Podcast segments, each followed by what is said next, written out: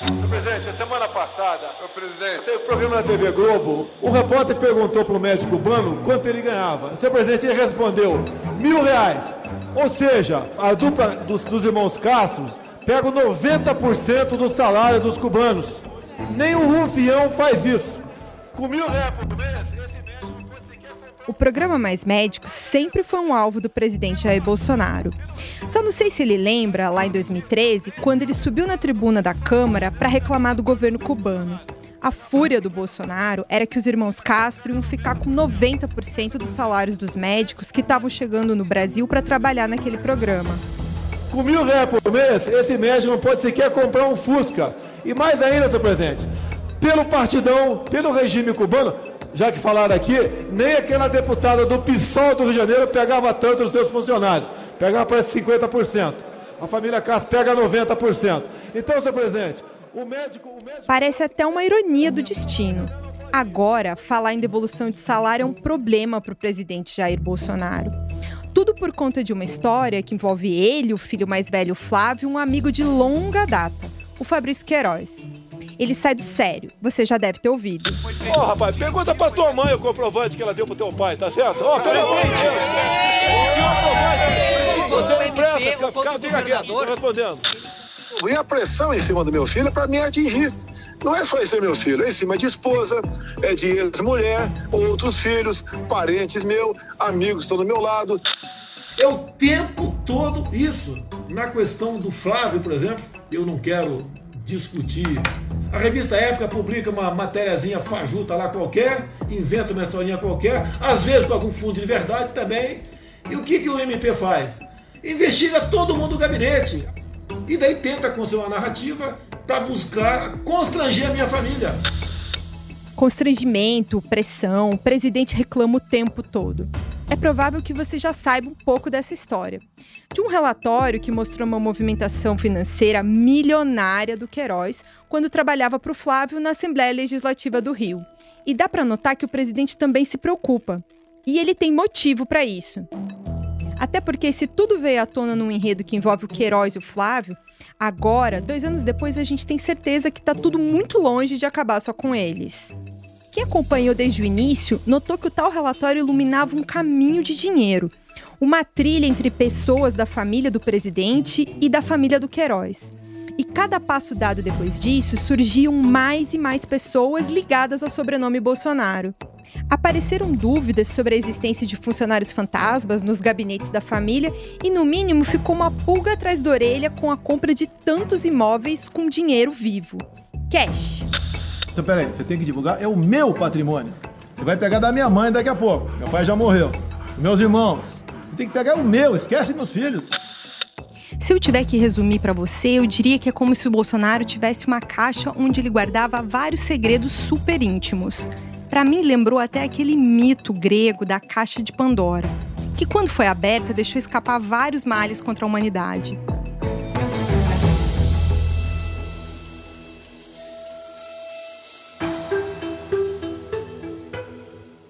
No caso do Bolsonaro, que também é chamado de mito pelos apoiadores, foi como se o Queiroz tivesse aberto a caixa dele. E de lá saiu tudo de ruim que o presidente escondia. Explodiram problemas envolvendo os três casamentos, diferentes filhos e até o patrimônio dele. Tudo em cima do homem que se elegeu defendendo o combate à corrupção, à Lava Jato e escolheu o ex-juiz Sérgio Moro para ministro da Justiça. O que eu quero contar para você não é o caso Queiroz, mas como essa história tornou público o passado oculto dos 30 anos da vida pública do presidente Jair Bolsonaro. Nesse podcast, vou te convidar a mergulhar na trajetória do Bolsonaro antes e depois da presidência. Mas primeiro, deixa eu me apresentar. Eu sou Juliana Dalpiva, sou colunista do UOL e fiz poucas coisas nesses últimos dois anos, além de investigar essa história. Muito do que eu descobri vou compartilhar com você nessa primeira temporada do podcast UOL Investiga sobre a vida secreta de Jair Bolsonaro. Vou tentar te ajudar a entender essa novela com as minhas andanças pelo Brasil. Tenho muitas histórias dos casamentos, bastidores, reviravoltas e gravações inéditas de familiares do presidente Jair Bolsonaro. Na hora que eu, que eu tava aí, que eu tava fornecendo também, e ele também estava me ajudando, lógico, e eu também estava, porque eu ficava com mil e pouco e ele ficava com sete mil reais. Então, assim, certo ou errado, já foi, não tem jeito de voltar atrás. Os principais personagens dessa história vão ter voz aqui, inclusive aqueles que nunca quiseram me dar uma entrevista. Fica comigo até o final que você não vai se arrepender. A pior coisa nisso aí foi a traição. Pô, rapaz, pergunta pra tua mãe o comprovante que ela deu pro teu pai. Quero um, o Jair não vai deixar. Irmão, apaga, escreveu, apaga.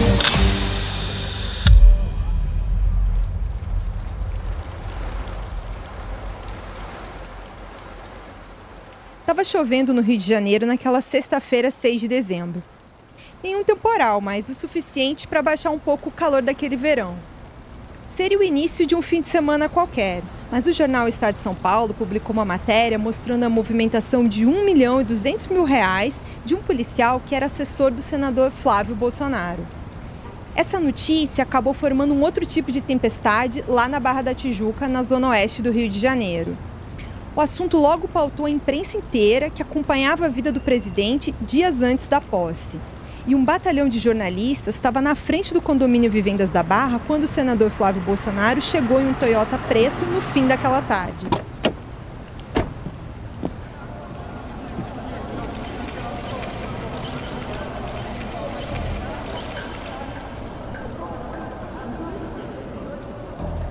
calçada na frente da casinha dos porteiros tinha virado uma espécie de acampamento desde o fim da eleição, um mês antes. Os funcionários tinham colocado até umas grades para controlar o movimento de pessoas por ali. O condomínio tem uma porção de casas de alto padrão, mas não chega a ser de luxo. Ele fica bem de frente para a praia da Barra da Tijuca. Quando o Bolsonaro quer dar um mergulho no mar, ele só precisa atravessar a rua. Você talvez tenha visto na televisão, Muita gente vinha na frente daquela portaria só para tirar uma foto e gritar mito.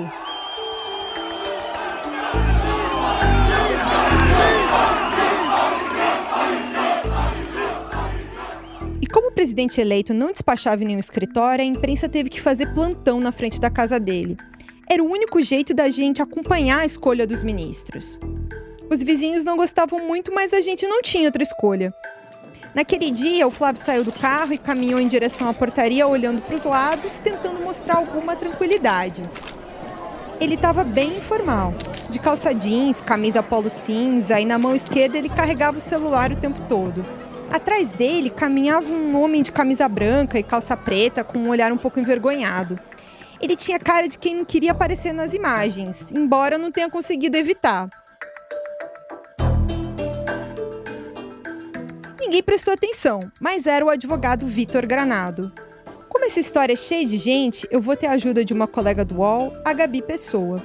É ela que vai ajudar a gente a entender quem é quem nesse enredo. Então conta pra gente, Gabi, quem é o Vitor? O Vitor Granado ele é um amigo da faculdade do Flávio. Eles se conhecem há muitos e muitos anos.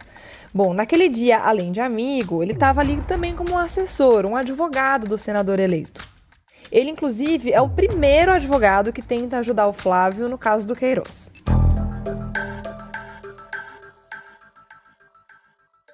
Como eu estava contando, os dois chegaram juntos e entraram no condomínio. Foram lá na casa do presidente e voltaram algum tempo depois. Na volta, o Flávio não conseguiu fugir dos jornalistas e deu a primeira declaração dele sobre esse assunto. Alguém perguntou se o Queiroz explicou como movimentou 1 milhão e 200 mil reais em um ano. E o Flávio fez questão de deixar claro que a resposta quem tinha que dar era o assessor e não tinha nada a ver com ele. Eu não posso dar detalhes aqui, porque é o que ele vai falar para o Ministério Público. Então o Ministério Público é que vai ter que ouvir e se convencer ou não. O Flávio falou, falou, mas não explicou a origem do dinheiro do Queiroz. E a verdade é que o Queiroz não foi no Ministério Público tão cedo. Nem essas explicações parecem plausíveis até hoje. Dois anos depois, quando o Queiroz foi preso por causa desses repasses, ele teve que prestar um depoimento e falou sobre essa conversa entre ele e o Flávio lá em dezembro de 2018. Eu tive um contato com o senador, não, não era senador, era deputado, mas já estava eleito. Eu dei satisfação a ele do que aconteceu, ele estava muito chateado, revoltado, ele falou, não acredito que tu, tu tenha feito isso, não acredito. Então, um... O senador disse ao senhor isso dessa forma? Ah, ele estava, ele todo mundo falando, eu tinha que dar uma satisfação para ele. Aí encontrei com ele, demorou cinco minutos, eu estava com muita vergonha, é, porque é, aconteceu isso, um, um fato isolado meu, e ele falou, estava desorientado, o que, que, que você fez? Não acredito. Eu resumi para ele que era da outra ocorrência e nunca mais estive com ele. Só que esse fato isolado não foi explicado naquela época. Nem o Queiroz apresentou qualquer justificativa para a movimentação milionária de alguém que não ganhava o suficiente. Os dias foram passando e o silêncio do Queiroz gerou um suspense e criou uma pergunta que rodou o Brasil por muito tempo. Você sabe qual é, né? Queiroz. Queiroz. Queiroz. Cadê o Queiroz? Cadê Queiroz? Cadê o Queiroz? Onde está o Queiroz? Sentindo o clima pesado, o próprio Bolsonaro se adiantou. Já no dia seguinte à explosão do escândalo, ele falou da relação dele com o Queiroz. Ele foi numa formatura da Marinha, no Rio de Janeiro, e, confrontado pelos jornalistas, tentou se explicar. Eu conheço o senhor Queiroz desde 1984. Então vamos aí, 34 anos. É. Depois nos encontramos novamente, o deputado federal e sargento da Polícia Militar do Rio de Janeiro. Somos paraquedistas nasceu ali uma. continua uma amizade. E em muitos momentos estivemos juntos, em festas, em eventos, mais barato possível, até porque me interessava que tinha uma segurança um policial ao meu lado. O tempo depois fui trabalhar com meu filho. Em outras oportunidades, eu já socorri financeiramente. Nessa última agora, houve um acúmulo né, de dívida pai dele para comigo e resolveu então me pagar ah, com cheques. Não foram, não foi um cheque de 24 mil reais, não foi um cheque nem seis cheques de quatro reais. Na verdade, dez cheques de quatro mil reais.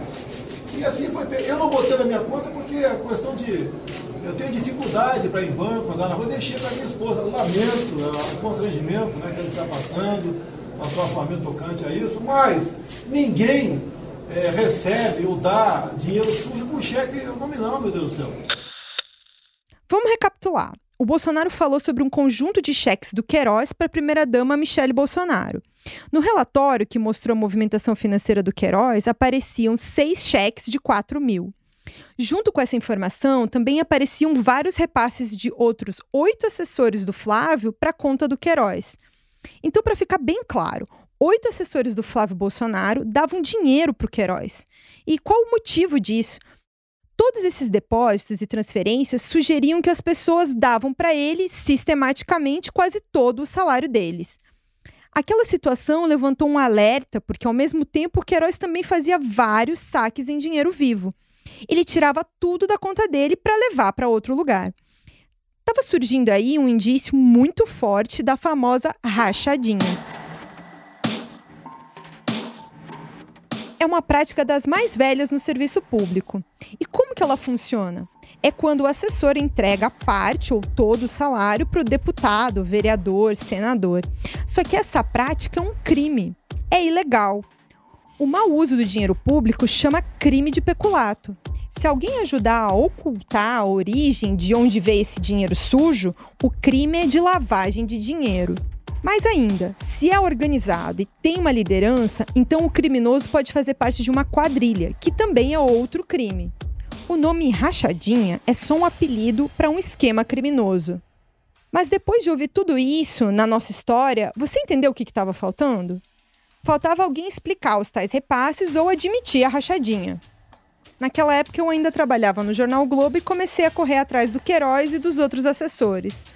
Num calor de 50 graus do Rio de Janeiro, fiz várias tentativas. Dias diferentes, horários distintos. Nunca achei ninguém e também fui despistada. Em um domingo daquele dezembro de 2018, eu fui em Oswaldo Cruz, um bairro na zona norte do Rio, atrás de uma moça chamada Luísa Paz. Ela é uma das pessoas citadas no relatório que mostrou a movimentação milionária do Queiroz. Antes, deixa eu só chamar a Gabi para contar para você um pouco sobre quem é a Luísa. A Luísa começou a trabalhar na Assembleia em 2011, no gabinete do Flávio Bolsonaro. Trabalhando diretamente com Flávio, ela ficou ali até 2012. Depois disso, ela ganhou outros cargos no Legislativo. A investigação do Ministério Público do Rio apontou ela como uma das funcionárias fantasmas que participavam do esquema de rachadinhas na Assembleia Legislativa do Rio. De acordo com a investigação, ela entregou para o Queiroz um total de 160 mil reais. Ela é filha de um amigo do Queiroz, e é aí que ela se aproxima da família.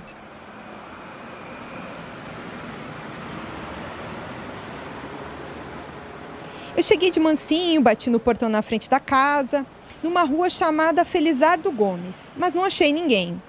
É a Leonor que você quer? Não, a Luísa. A filha dela? Isso. Ah, tá, tá, tá bate nessa aí, esse portão da garagem. Desde que?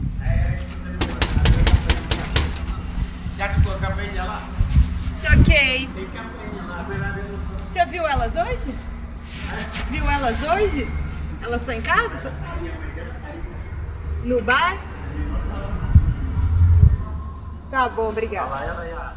Eu fui no bar e chamei a dona Leonora, que é mãe da Luísa, e tentei conversar com ela. tá? Absoluta da minha filha, sim. Porque tá dando maior confusão na vida dela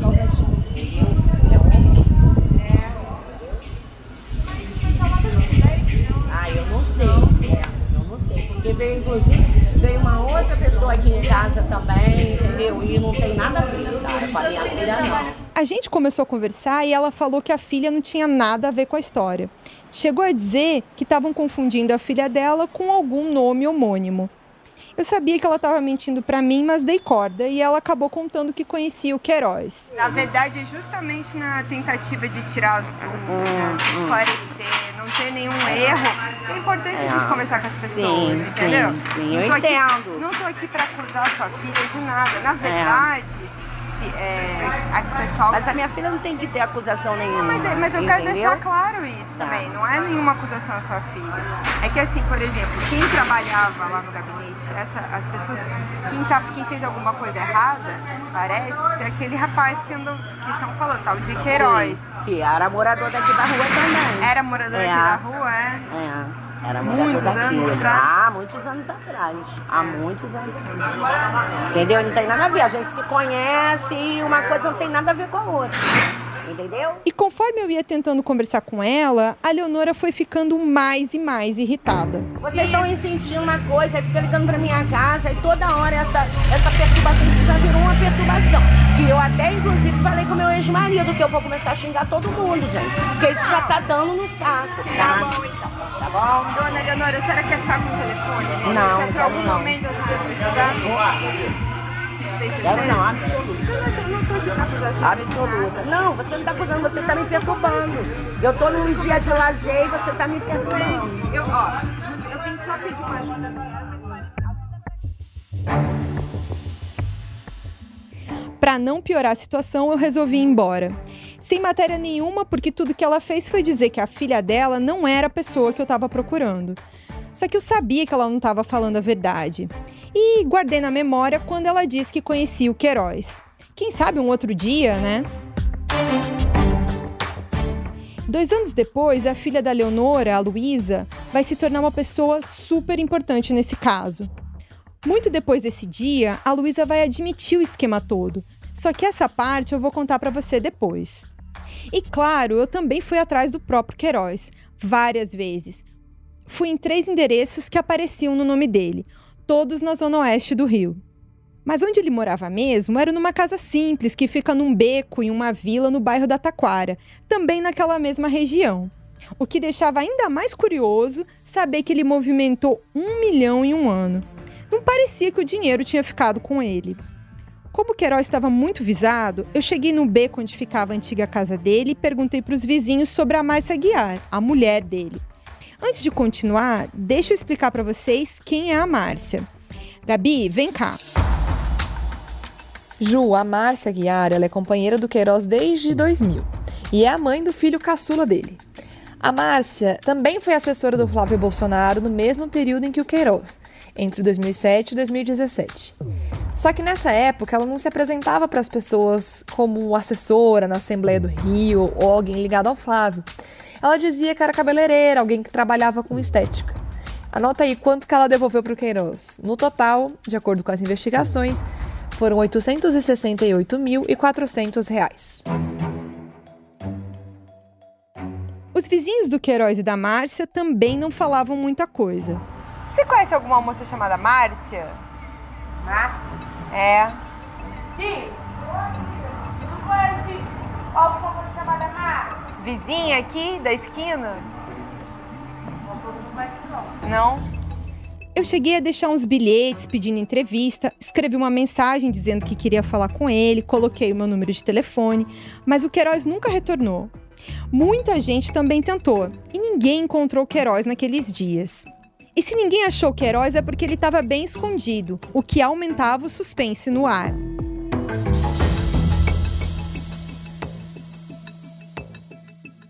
Anos depois, também na cadeia, ele contou em um depoimento como foi que ele viveu aqueles dias lá em dezembro de 2018. Aí houve esse problema, houve, a mídia começou a, a bater, começou a fazer. É, aconteceu um problema num, dia, tinha 10 repórteres na porta da minha casa. Aí eu estava separado da minha mulher, estava na casa das minhas filhas. Aí eu, eu, eu liguei para o MP, falei que meu endereço não era outro, que chegou não sei o quê. Bom, eu fiquei é, isolado, né? Fiquei, eu, eu, não lembro, eu não lembro certo que foi esse dia. Eu fiquei de cama, eu não conseguia comer, eu não entendia nada. Eu falei, meu Deus, não sabia que, que isso podia acontecer, esse problema todo. Não, não, não recordo. Eu, eu fiquei mais deitado em casa por causa disso. Que soava muito estranho é esse mistério todo. Se não tinha nada ilegal, por que, que ninguém explicava tudo de uma vez? Era no mínimo esquisito. Desde lá, eu já entrevistei umas 50 pessoas sobre esse caso, algumas mais de uma vez, e só um grupo pequeno aceita se identificar. De um modo geral, todo mundo diz que tem medo de falar o que sabe. E não era só o Flávio, Queiroz e os assessores que fugiam da imprensa. O próprio Ministério Público não explicava muita coisa. Aliás, esse é um detalhe que muita gente desconhece. Esse relatório sobre o Queiroz foi feito por um órgão chamado COAF, que é o Conselho de Controle de Atividades Financeiras. Eles monitoram negociações suspeitas de lavagem de dinheiro. E o relatório sobre o Queiroz existia desde janeiro de 2018, mas a gente só soube desse documento no fim daquele ano. E por que que foi assim? UOL Investiga volta já. O podcast UOL News traz para você as principais notícias do dia. Aqui a gente fala de política, esporte, entretenimento, de cidades, do mundo e de muitos outros assuntos. É aquilo que mais importa e de um jeito rápido, para encaixar na sua rotina. O podcast UOL News traz um resumo do programa completo, que você acompanha também em vídeo no YouTube e no UOL, para você saber aquilo que precisa e também ouvir a opinião do nosso time de colunistas, no seu tocador preferido de podcast ou assistente de voz.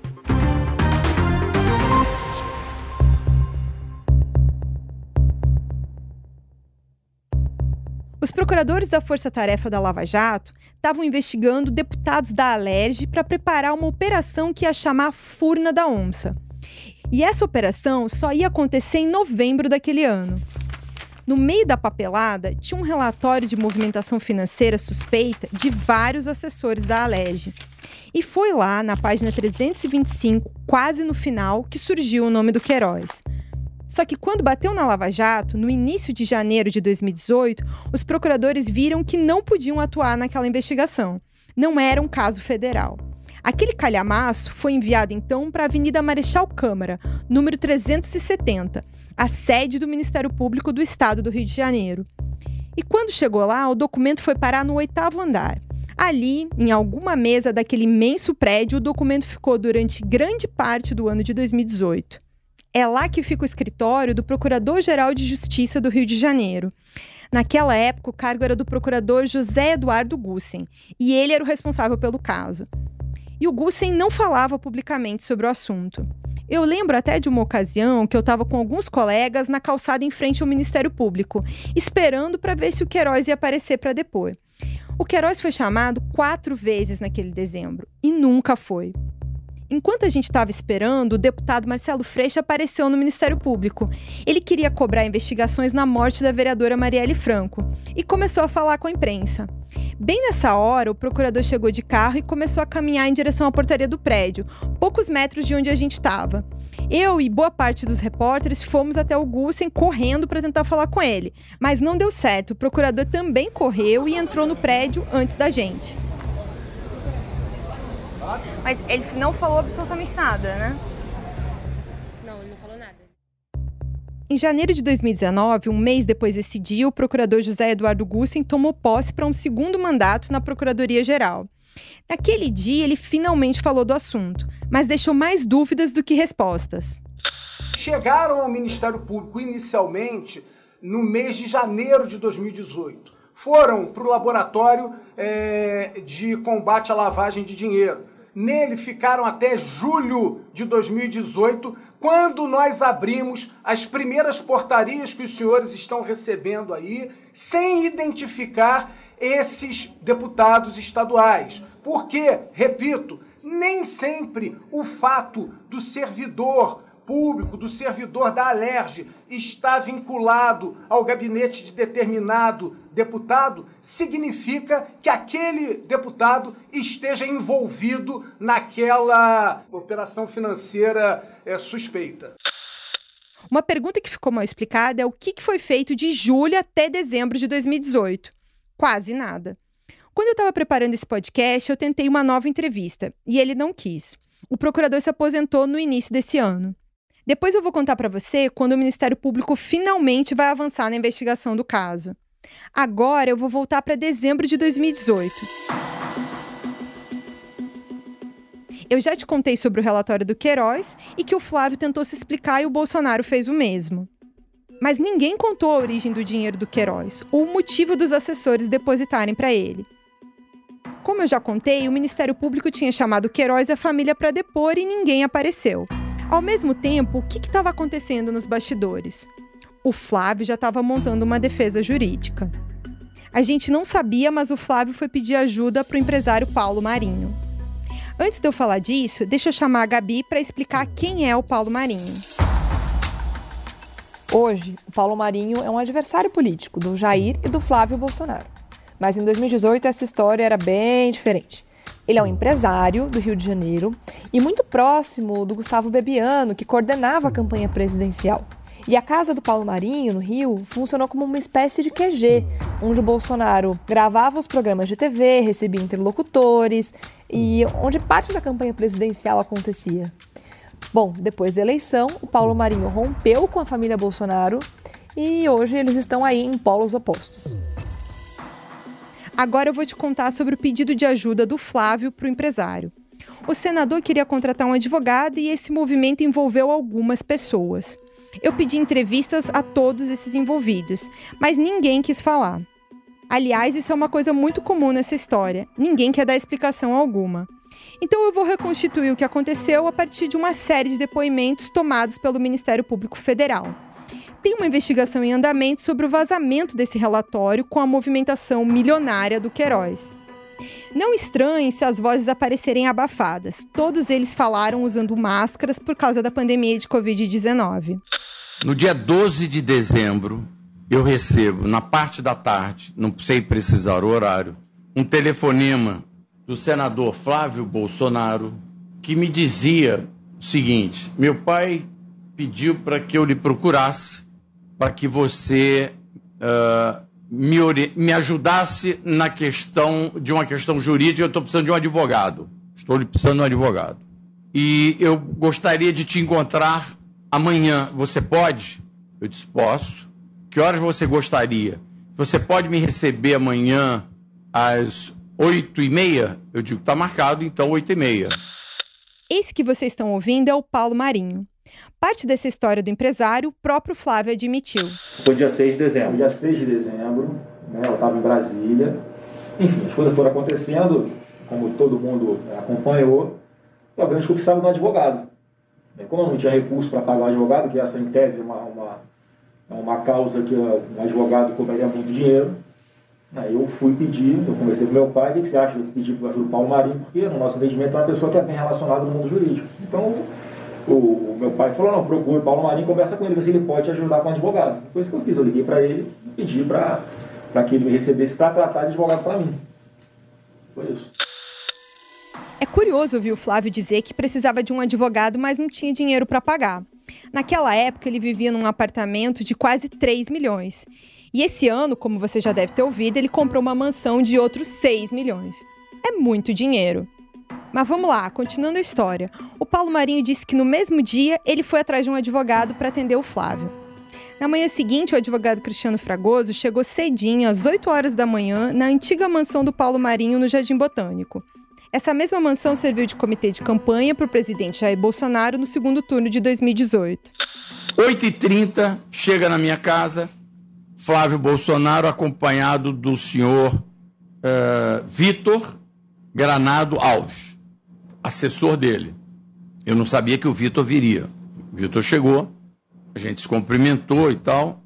Sentamos numa mesa de reunião no meu escritório, na minha casa, uma mesa como essa. O Vitor é aquele mesmo que estava com o Flávio no início desse episódio na frente da casa do Bolsonaro. Agora vamos ouvir sobre o que eles estavam falando e a importância dessa reunião.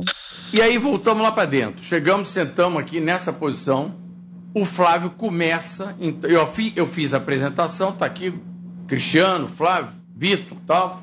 O, o, Cristiano foi indicado pelo Pitombo e eu queria que você. Eu, eu pedi o Cristiano para vir aqui, que é um grande advogado criminalista, para você relatar para ele tudo que quer contar.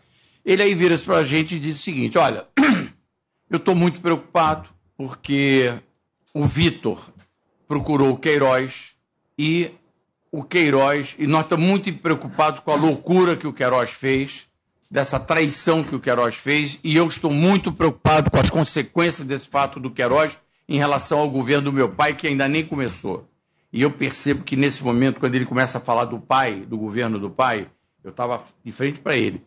Ele começa a lacrimejar, ele ficou emocionado.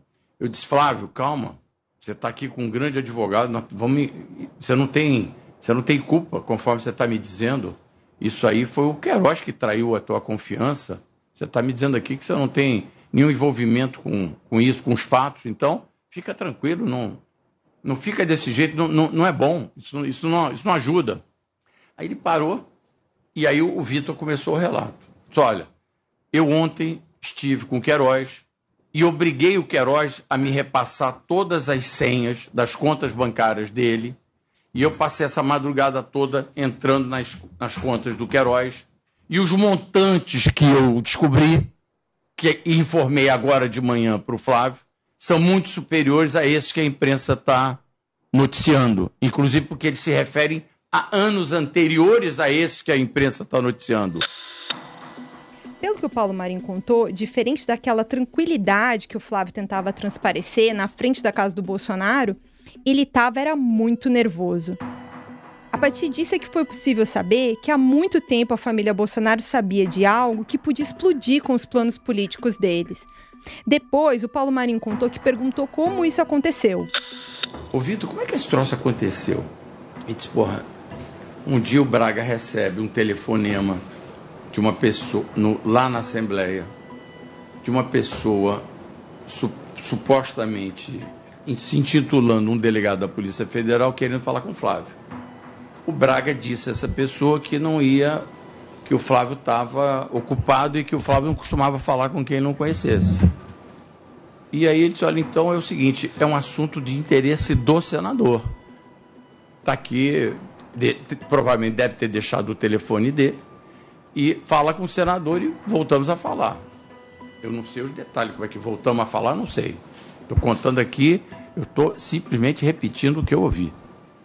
O Braga fala com o Flávio, o Flávio designa então que o Braga, o Vitor e a Val fossem ao encontro dessa pessoa para saber do que se tratava.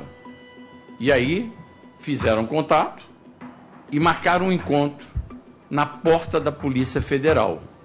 Este suposto delegado disse aos três, ou disse ao Braga, vocês, quando chegarem, me telefone que eu vou sair de dentro da superintendência, até para você ver que eu sou um policial que estou lá dentro, e lá fora a gente conversa. Antes da gente continuar, Gabi, vem cá, me ajuda. Conta pra gente quem é o Braga e quem é a Val Me Liga. O Braga, Ju, ele é o chefe de gabinete do Flávio Bolsonaro. A Valme Liga é uma assessora do Flávio também e ela tinha cargos né, na, no diretório estadual do PSL do Rio de Janeiro, partido pelo qual Flávio Bolsonaro e Jair Bolsonaro se elegeram em 2018. Tá certo. Vamos ver agora o resto da história do Paulo Marinho. O empresário contou que ouviu a seguinte história: esse suposto delegado da Polícia Federal teria alertado para os assessores do Flávio sobre a existência de informações que poderiam atrapalhar o futuro da família Bolsonaro. E aí, esse delegado disse a eles: olha, esta, esta operação vai alcançar o Queiroz e a filha dele. Estão no seu gabinete e no gabinete do seu pai. Tem movimentação bancária, financeira suspeita.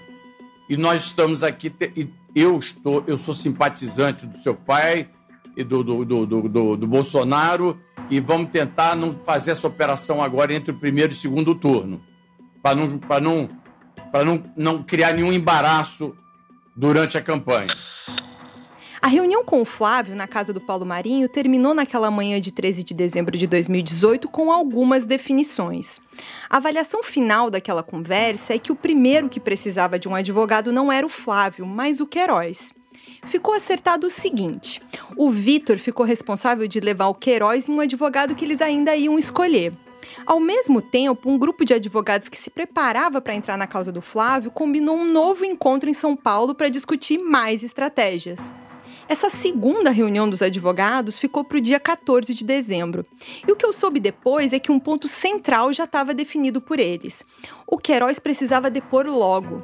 Na avaliação de assessores do presidente Jair Bolsonaro, isso podia evitar que a história do relatório contaminasse toda a família Bolsonaro. O tempo passou e no ano passado os advogados envolvidos nessas reuniões foram chamados para depor, mas alegaram sigilo profissional para não falar. O primeiro que alegou direito ao silêncio foi justamente o Vitor Granado. Fui na casa do, do, do, do seu Paulo Marinho. Eu fui à casa dele, porque lá era o comitê de campanha do então candidato Jair Bolsonaro. E o, o, o Flávio já tinha sido é, eleito, mas não tinha sido diplomado, se não me engano, porque a diplomação foi no final do ano. Então lá era o comitê de campanha todo mundo participou da campanha do, do, do Jair, seja em qual modalidade foi, ajudando, foi na casa do São Paulo Marinho. Todo mundo foi. Não, seria, eu não posso negar um fato que é público de conhecimento de todo mundo. Só que da casa dele para o que foi discutido naquele dia, eu não posso falar, porque eu tenho uma proibição e a minha reputação enquanto advogado pode ser colocada no lixo se eu descumpro uma proibição que eu tenho. A querer que eu fale sobre uma coisa que eu sou proibido de falar, tá. automaticamente estão querendo que eu cometa o suposto crime que um agente federal que tinha obrigação de não falar falou. O Vitor ficou muito irritado por ser questionado sobre a reunião. Quando ele foi prestar depoimento, o Vitor disse que ele estava representando o Flávio e por isso ele não podia falar nada sobre aquelas reuniões. Mas vamos voltar lá em 2018? Depois dessas reuniões que eu contei para você, aconteceu algo inesperado o Flávio simplesmente desistiu de tudo a pedido do presidente Jair Bolsonaro. Não, não, na verdade eu fui conhecer, eu fiquei de uma resposta depois, foi Paulo Marinho, né, passaram-se alguns dias, não lembro quantos, eu fui agradecer dizendo que eu não queria, não precisava do, do, do advogado, né, que eu escolhi outra pessoa. E morreu ali. Essa história da reunião, o Paulo Marinho contou em uma entrevista para a jornalista Mônica Bergamo. Mas ele só revelou isso em maio de 2020, ou seja, um ano e meio depois. E agora existe uma investigação para tentar descobrir quem é o delegado que teria vazado a informação para os assessores do Flávio. Tudo isso ainda parece muito longe de uma conclusão, mas um dado é preciso e suspeito. O Queiroz e a filha, a personal trainer Natália, foram exonerados em 15 de outubro de 2018 do gabinete do Flávio e do gabinete do Jair Bolsonaro, bem no meio do segundo turno. Ninguém admite o vazamento e as justificativas convencem pouco. Na versão do Queiroz, ele disse que estava doente, mas também fazia planos de viajar para Disney. Eu viajei para Aparecida e fui cuidar da minha vida. Eu tinha um, eu tinha um contato bom, eu, eu, viajei, eu fui em Aparecida, acho que é, dia 12, aquela coisa toda. Resolvi, eh, quando eu voltei, peguei o, não sei se foi antes ou depois, peguei o ofício meu na LERJ, dei entrada no, na minha reforma. No carro, por exemplo, eu tô com o deputado aqui. Aí eu falei, poxa, nós estamos bem. Ele ia lá, carreata imensa. Eu falei, pô, ganhamos, vou. Eu pretendia ir para os Estados Unidos, que eu, eu tirei meu visto no meu passaporte dos Estados Unidos. Estava combinando com a minha filha de ir também, a, a, a minha outra filha lá, eu é pequenininha. Não sei você, eu não consigo deixar de pensar como seria aquela eleição de 2018 se o Brasil soubesse dessa história toda. Mas depois das idas e vindas com o Paulo Marinho, o Flávio Queiroz optaram por um novo esquema jurídico. E ele tinha um nome central, o advogado paulista Frederic Vassef. No mesmo fim de semana que o grupo do Paulo Marinho se organizava para entrar no caso do Flávio, o Vacef desembarcou no Rio de Janeiro. Não é fácil descrever o Vacef, mas tem um áudio divulgado pelo site Intercept no ano passado em que ele próprio se resume bem. Sou advogado criminalista desde 92, ajudo o há alguns anos aí, sou parceiro dele e advogado em off. Você já deve ter ouvido essa expressão off the record. Jornalista, quando assume o compromisso de guardar sigilo da fonte, faz uma entrevista em off. Agora, advogado em off, eu nunca tinha ouvido falar. Aliás, nessa época, pouquíssima gente sequer admitia conhecer o próprio Vacef. O advogado ficou uns seis meses atuando no caso do Flávio sem que ninguém soubesse direito disso. Mas uma hora não deu para esconder mais. Eu fiz uma entrevista com ele para minha coluna há pouco tempo e perguntei por que, que ele não se apresentava desde o início como o advogado do Flávio. E o Vacef respondeu, bem daquele jeito dele.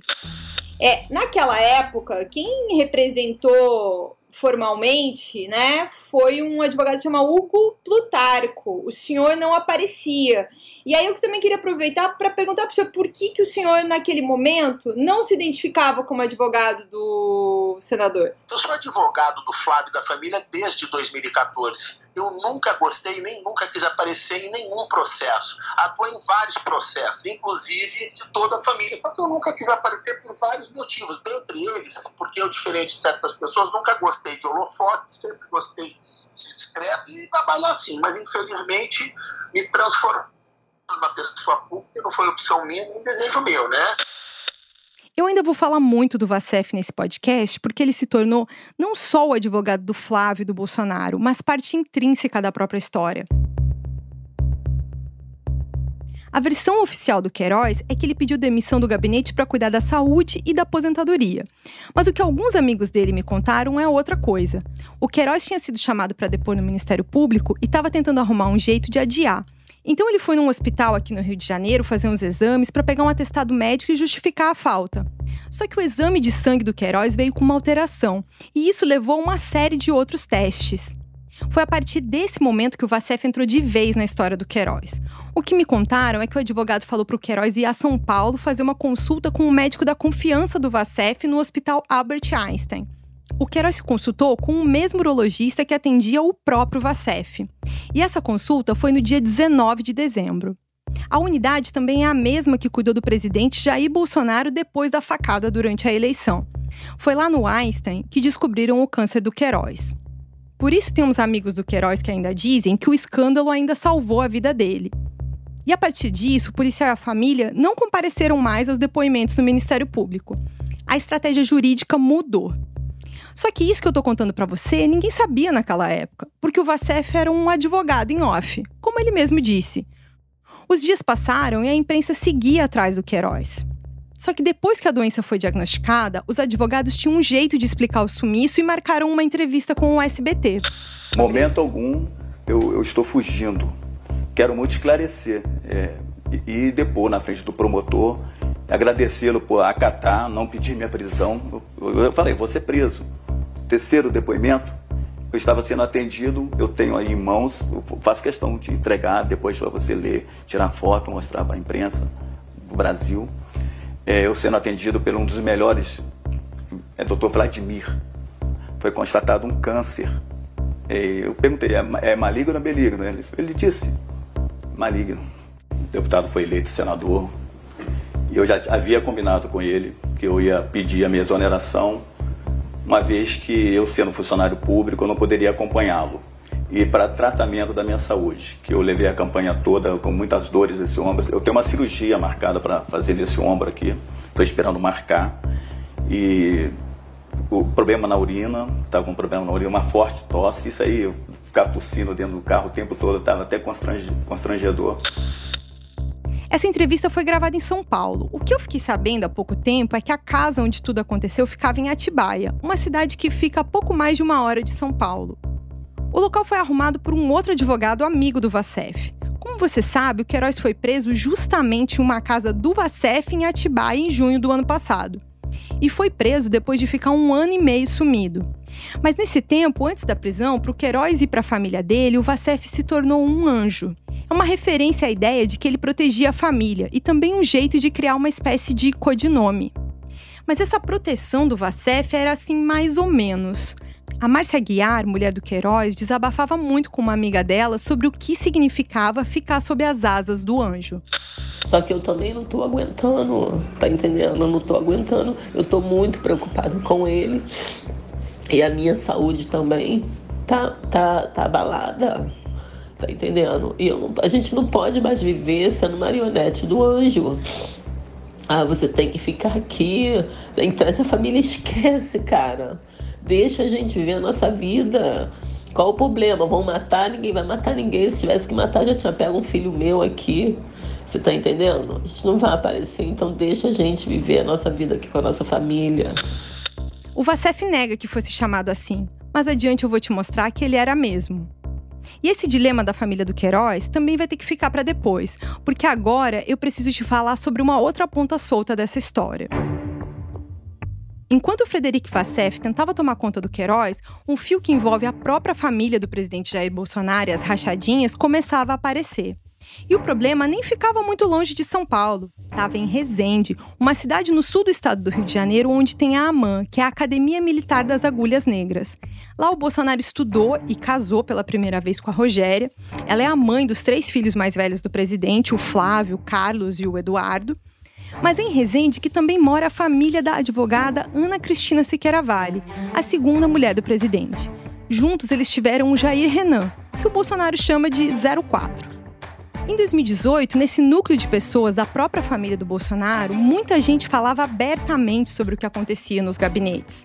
Em outubro daquele ano, um casamento de um dos membros da família Siqueira Vale ia expor todo esse problema. Uma das ex-cunhadas do presidente, a Andréa Siqueira Vale, começou a falar para quem quisesse ouvir naquela festa que ela estava muito preocupada com o que ia acontecer depois da eleição do Bolsonaro ao menos duas pessoas ouviram esse relato dela, e uma delas me enviou gravações da Andréia admitindo o esquema.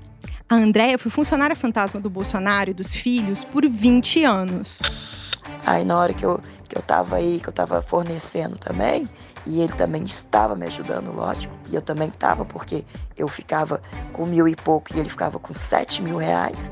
Então, assim, né, não vem o caso. Eu ajudei, ele ajudou, beleza. Certo ou errado, já foi tem jeito de voltar atrás.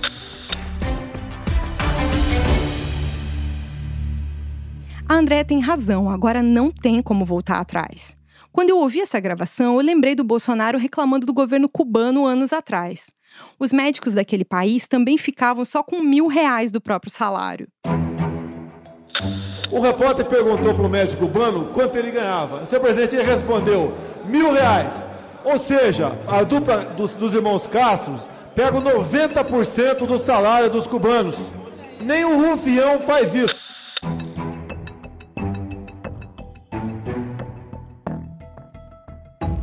A história completa dessa gravação da Andrea eu vou contar para você no próximo episódio. E olha, não perde, de onde veio esse áudio tem muito mais. Este episódio usou áudios do programa Brasil Urgente da TV Bandeirantes, do jornal RJTV, segunda edição da TV Globo, do programa SBT Brasil, do canal SBT, do jornal Folha de São Paulo, do site Intercept, dos depoimentos obtidos pelo Ministério Público Federal na investigação sobre vazamento do relatório do COAF, do arquivo da Câmara dos Deputados, do arquivo do Ministério Público do Rio de Janeiro, dos autos das investigações sobre rachadinha na Alerj. O UOL Investiga a Vida Secreta de Jair é apresentado por mim, Juliana Dalpiva, e pela jornalista Gabriela Sá Pessoa. A reportagem, pesquisa e roteiro foram feitos por mim, Juliana Dalpiva, e também tiveram o trabalho da Amanda Rossi e da Gabriela Sá Pessoa. A edição de áudio é do João Pedro Pinheiro. A coordenação foi da Juliana Carpanês, do Flávio Costa e do Marco Sérgio Silva. O projeto também contou com Alexandre Jimenez e Antoine Morel, gerentes de conteúdo, e Murilo Garavello, diretor de conteúdo do UOL. Agradecimentos a Cláudia Coates.